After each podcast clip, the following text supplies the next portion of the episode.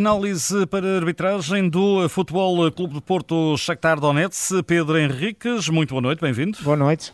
Estevan Kovacs, da Roménia, árbitro de 39 anos. Vamos lá então analisar caso a caso aquilo que aconteceu nesta hora e meia de futebol. Nove minutos, gol do Porto sem fora de jogo.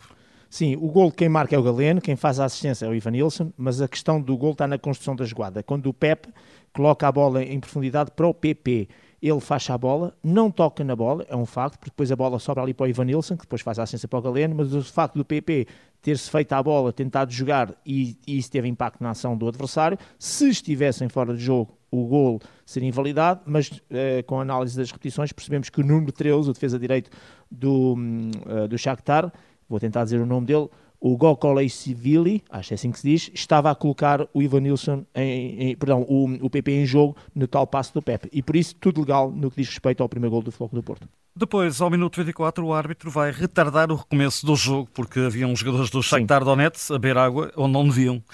Sim, só uma explicação, porque uh, o regulamento também é muito próprio, diz o seguinte, que sempre que um jogador, uh, sempre que o jogo está interrompido, os jogadores podem ir ao seu banco uh, beber água não saem para fora do terreno de jogo, é-lhes dado essas garrafas, eles bebem e depois devolvem as garrafas lá para dentro. Só o guarda-redes tem direito a ter uma garrafa de água, ou dentro, bem dentro da baliza, normalmente até o que se pede é que seja fora da baliza uh, e afastado da linha, para que não haja ali confusão com a bola bater, poder sair, não sair, etc. Uh, a partir daí, uh, nada mais é correto e possível. O que é que estava a acontecer? O jogador do Shakhtar em questão jogava numa posição exatamente contrária ao do banco, portanto, cerca de, o, o campo do, do Porto tem 68 metros de largura, portanto, a 60 e tal metros do seu banco, e ele colocou o, uma, ou penso que até mais que uma garrafa d'água, na linha lateral, bora fora. E sempre que o jogo ia parando, ele ia lá fora beber. E o árbitro chamou a atenção, independentemente concordámos ou não concordámos, isto é o regulamento, e isto é só um, um fé de ver, mas é sobretudo uma, o porquê do árbitro ter dado mente ter parado o jogo que saiu, a bola saiu para fora, e ele não deixou recomeçar no pontapé de baliza e foi falar com o jogador e explicou-lhe que ele não podia estar a incorrer nesta situação que era antirregulamentar e que depois o próprio árbitro era penalizado pelo observador por causa de estar a permitir isso. Praticamente com a meia hora, gol de empate do Shakhtar. Sim, e este é um lance, é o lance mais importante do jogo e que gerou confusão. Reparem que daqui o Sérgio Conceição foi advertido, o Vítor Bruno foi advertido e o Cláudio Ramos, guarda-redes suplente, foi advertido, para percebermos, portanto, da importância deste lance no jogo, para já foi o gol de empate. Em relação ao golo propriamente dito, antes da explicação do árbitro sendo levantar a banderola, a bola quando é metida no corredor direito para o Zubkov, ele está em jogo porque é o Pep na zona central que está a colocá-lo em jogo, e é aqui que o assistente precipitadamente levantou a banderola, já lá vamos, e depois o Zubkov quando faz o passo para o Sican, que finaliza e faz golo, o Sican está atrás da linha da bola. E quando o jogador está atrás da linha da bola, nunca há fora de jogo. Portanto, sob o ponto de vista da legalidade do golo, de não haver infração a fora de jogo, tudo correto. Qual foi o problema? É que quando a bola é metida no direito para o Zubkov, o árbitro assistente levantou a banderola. E o árbitro, ao ver o árbitro assistente levantar a banderola e a ver que ele não estava a cumprir o protocolo, e porque é que o assistente levantou a banderola? Porque ele viu o jogador a receber a bola, numa primeira fase achou seguir, e depois, como ele parou e voltou ligeiramente para trás, na cabeça dele, uh, ali já podia ter morrido a jogada porque não, já não havia hipótese de finalização. Só que enquanto ele levanta a banderola, mal, e o árbitro vai de certa forma puxar o apito à boca, até ele vai levantar o braço, percebe o árbitro que a jogada ainda tem continuidade e por isso faz automaticamente o gesto para o assistente baixar a banderola e ele baixou e a seguir dá-se o golo. É isto que o Porto reclama, que é, nomeadamente o Pep falou muito com o árbitro e depois todas as outras reclamações, é que o árbitro se senta ao levantar a bandeira, os jogadores do Porto pararam e já não se interessaram mais pelo jogo. Ora, alguém tem que explicar naturalmente aos jogadores do Porto o seguinte, as indicações dadas com bandeirolas pelos partos árbitros assistentes são para o árbitro, ponto. Ah, mas eu vi levantar... As indicações são para o árbitro e o jogo só é interrompido quando o árbitro toma a decisão de aceitar uma qualquer indicação da bandeirola, ele põe o apito à boca e apita. Mesmo quando às vezes os árbitros precipitam e metem o apito à boca e depois não apitam, e às vezes os jogadores reclamam, ah, que meteste o apito à boca, não conta para nada, só conta quando o árbitro apita. E portanto os jogadores têm que perceber que só quando o árbitro apita é que o jogo está interrompido.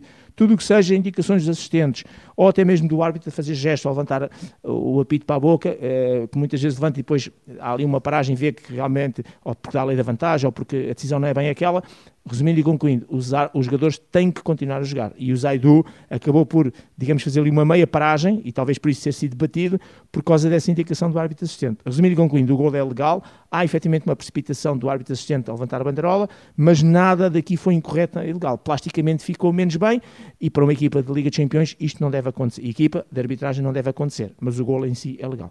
Entretanto, na segunda parte há um lance de uh, possível penalti certo. que não existe sobre o Fábio Cardoso. Se é numa bola parada, o Fábio Cardoso salta, há ali um, uma queda, ele, uh, enfim, fica ali a queixar-se de algum contacto, vejo e revejo o lance, não vejo qualquer infração, vejo contactos normais e por isso com as imagens que tenho, e provavelmente a VAR também, uh, gol de, não há motivo para pontapé de penalti.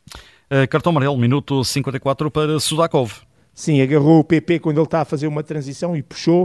Uh, é chamada falta tática, só para destruir a jogada, além do comportamento incorreto de agarrar, cartão amarelo bem mostrado. Também amarelo ao minuto 60, é para não, o Sican. Não chegou a ser, era, é, portanto não ah, faltou o amarelo, desculpa. Faltou, faltou o amarelo, exatamente. Exatamente, faltou o amarelo. É um lance ainda antes praticamente do gol que o Catarina depois acaba por marcar. É uma pisadela no calcanhar que eh, ali a discussão é se era amarelo ou vermelho, não era, não era sequer cartão, mas era amarelo, é na passada, ele tem o azar na maneira como persegue, persegue no sentido de ir atrás do Taremi e acaba por lhe acertar uh, com os pitons no calcanhar, mas em corrida não é propriamente daquelas entradas mais duras, em salto e de longe. Por isso faltou aqui, por ser tão negligente e, e tão duro e tão uh, factual, é que eu coloquei aqui a situação de faltar aqui um cartão amarelo. Entretanto, uh, gol de Taremi também não há fora de jogo ao minuto 62, é o terceiro certo. gol do Porto. Exatamente, gol 3 do Porto, é o Taremi que marca, quem assiste é o Galeno, no momento do passo do Galeno, o jogador número, o, o Rakitsiki, acho que é assim que se diz, Rakitsiki, está, o 44 está a colocar em jogo uh, o Taremi, portanto, gol legal do Floco do Porto sem fora de jogo. E também o uh, segundo golo do Shakhtar, uh, pois. há aqui a questão, é irregular ou não? Eu, eu, eu, vou dar como irregular e, e, na altura também hesitei um bocadinho porque as imagens que deram foi de plano aberto, da câmara de plano aberto, e depois deram uma repetição apenas, que eu não sei se é de, de plano de curtos ou se é de trás da baliza. É uma câmara que aproximou mais, mas não deu o melhor ângulo, porque não se percebe bem. Eh, e precisávamos de um plano curto e de lado, e não aquele plano que deu, que foi mesmo por trás do jogador eu fico com a ideia que há uma dupla falta. Uma que eles nem sequer mostram, porque é só com a câmera em aberto, que é a falta logo na, à saída do meio campo do Taremi, porque eles param a imagem aí por causa do fora de jogo, que não há fora de jogo, e, eh, perdão, Taremi não, sob o Pep, e para mim há falta do Pep. O Pep parece que é, é, fico com a ideia que é claramente puxado, mas depois um, eh, o Sicano, uh, quando vai disputar a bola uh, com o Sanches, ele faz um movimento, vê-se ele a olhar para o Sanches, a não olhar para a bola. O Sanches está a fazer uma rotação e ligeiramente em desequilíbrio, a levar aquele toque que leva ligeiro, mas é o suficiente para o desequilibrar. Aqui lá está a tal questão da causa e do efeito. Às vezes os toques podem ter mais ou menos intensidade. O que acontece realmente tem algum efeito. E como o, o jogador do Porto estava em rotação e de, de alguma maneira numa posição que qualquer toque o desequilibrava, aquele toque existiu ao nível da medida ali com o braço, na zona do ombro, desequilibrou mesmo. Portanto, eu acho que houve falta atacante, o VAR não entendeu assim, para o árbitro é difícil, eu acho que este golo do Shakhtar, que na altura para o Shakhtar era o segundo golo, para mim foi irregular, o árbitro não entendeu, mas eu vou dar como erro. Uh, já para além do minuto 90, aos 90 há um amarelo para Nazarina. Olha, não te importa junto do 90 e 91. E 91, é, pronto, exatamente, é a sequência. Porque são, exatamente, são duas entradas praticamente seguidas, uh, muito duras, uh, chamadas entradas negligentes sobre os jogadores do Futebol Clube do Porto, naquela fase em que o jogo já estava um bocadinho partido a meio campo e, portanto, a, a maneira de travar o, o, o, adversário, como das forças físicas já, já faltam, é muitas vezes correr à falta e foram duas faltas muito parecidas, no sentido de serem sido duras, negligentes, não têm em conta o perigo de consenso alto, mas foram dois cartões amarelos bem, bem mostrados.